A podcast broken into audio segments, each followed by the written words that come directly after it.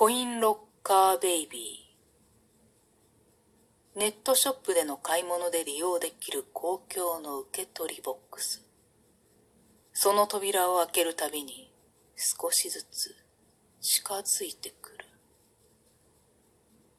初めて会ったのにこんな話をしてしまう私が信じられないのだけど誰かに話さなければ私は壊れてしまう。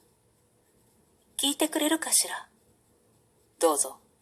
それで少しでも楽になるのなら僕は黙ってお聞きしましょう。始まりは3ヶ月くらい前だったと記憶しています。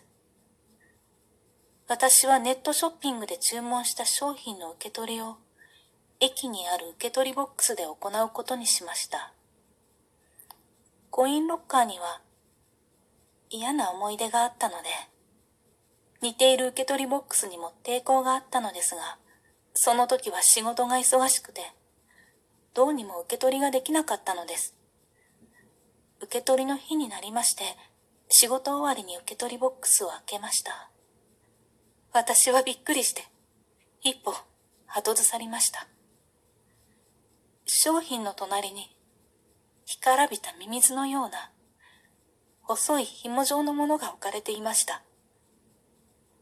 私はショップに苦情を入れました。でも、そんなミスはしない。そう言われてしまって。仕方がないので、商品だけ受け取って、その日は帰ることにしました。それから、2週間くらいしてからでしょうか。私はまた、ネットショップで買い物をして、例の受け取りボックスを利用することになったのです。その日もまた、扉を開けて驚きました。商品の隣に、おしゃぶりが置かれていたのです。私は、怖くて震えが止まりませんでした。そのおしゃぶりには、見覚えがあったのです。何かの間違いだ。そんなはずはない。似ているだけだ。前の利用者が忘れてしまったんだろう。自分にそう言い聞かせることにしました。それから何事もないまま、2ヶ月と少しが過ぎました。ちょうど昨日の話です。私はまた受け取りボックスを利用することになりました。でも、これまで2回も怖いことが続いている。抵抗はありましたが、どうしても仕方がなく使いました。何もありませんように。そう祈りながら扉を開けた瞬間、私は尻餅をついて悲鳴を上げてしまいました。ボックスの中に膝を抱えた男の子が無表情で私を見つめていたのです。他の人には見えていないようで、周りの人は私を頭がおかしな人だと思ったに違いありません。でも、私には見えているのです。心配して駆け寄ってくれた男の人の向こうに、無表情で座っている男の子が。その時、私はこの子が幽霊であることを悟りました。同時に、あの干からびた紐状のものがへその緒で、見覚えのあったおしゃぶりは、あの子のものだった。つまり、この幽霊は、あの子なんだって。あの子というのは？20年前に、私がコインロッカーに捨てた我が子です。そうですか。その男の子はロッカーからひょいと飛び出しました。色白の男の子でした。私は逃げるようにその場から立ち去りました。でも、どこまで行っても私の後ろをぴったりとついてくるんです。途中でタクシーを拾って、ほっと一息つきました。でも、次の瞬間には隣に男の子が座っていました。私は家に逃げ帰り、鍵を閉めました。部屋の中にいないことを何度も確認しました。お風呂場、トイレ、寝室、リビング、キッチン、押し入れ、どこにも男の子はいませんでした。私はようやく本当にほっと一息をつきました。しばらく身構えていましたが、その日は現れませんでした。その男の子は間違いなくあなたのお子さんなのですか？わかりません。でも、そうとしか思えません。私が手放したのは赤ん坊の時です。その男の子は6歳くらいに見えました。お子さんのお名前は覚えていらっしゃいますか？もちろん、ミキトです。ミキト君。その男の子がミキト君だとしたら、あなたに何を伝えようとしているのでしょうか？え？だって、もう20年も前のお話なんですよね。もしも本当にその子がミキト君なら、もっと早くに化けて出てもおかしくない。おっと、すみません。いえ、確かにその通りですよね。こうは考えられませんか？ミキト君は捨てられた時、赤ん坊だった。何もわからない時期だ。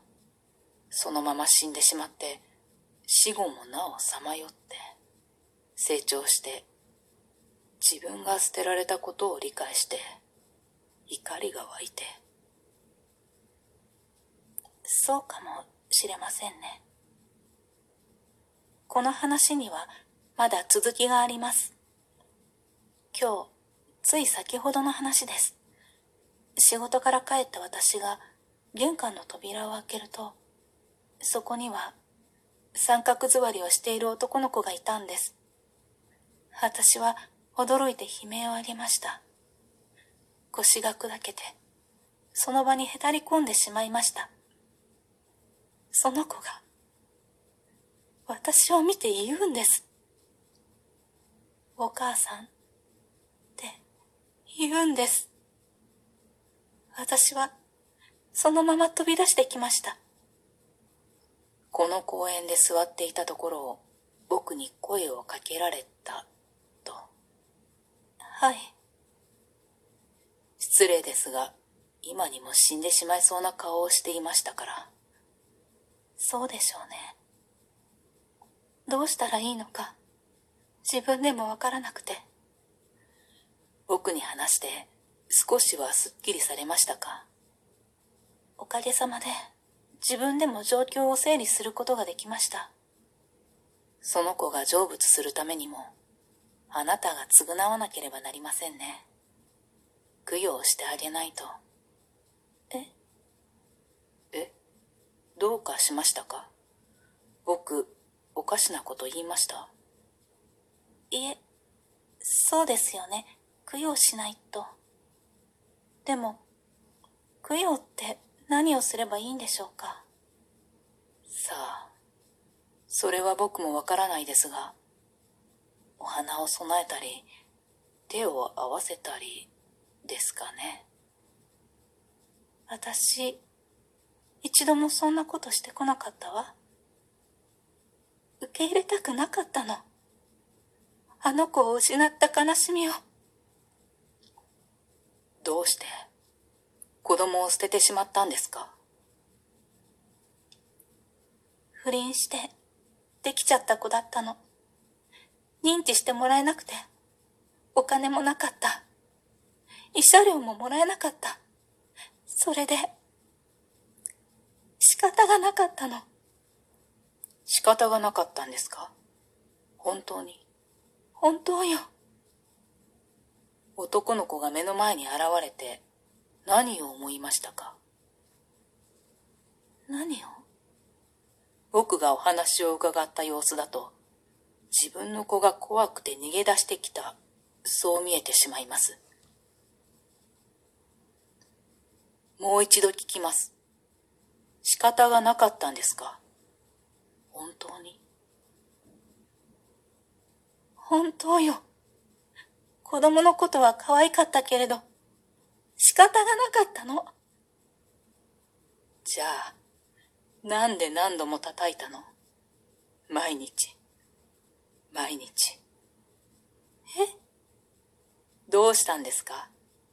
目が泳いでますよ。そんな、どうして、それを知ってるの？どうしてでしょう？僕、何度も泣いて、痛いって伝えたつもりなんですけどね。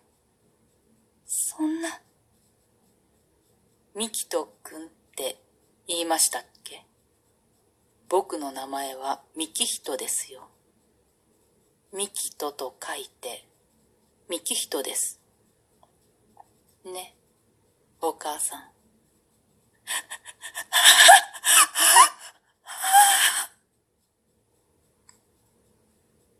翌日、駅のコインロッカーに無理やり詰め込まれた女の死体が見つかった。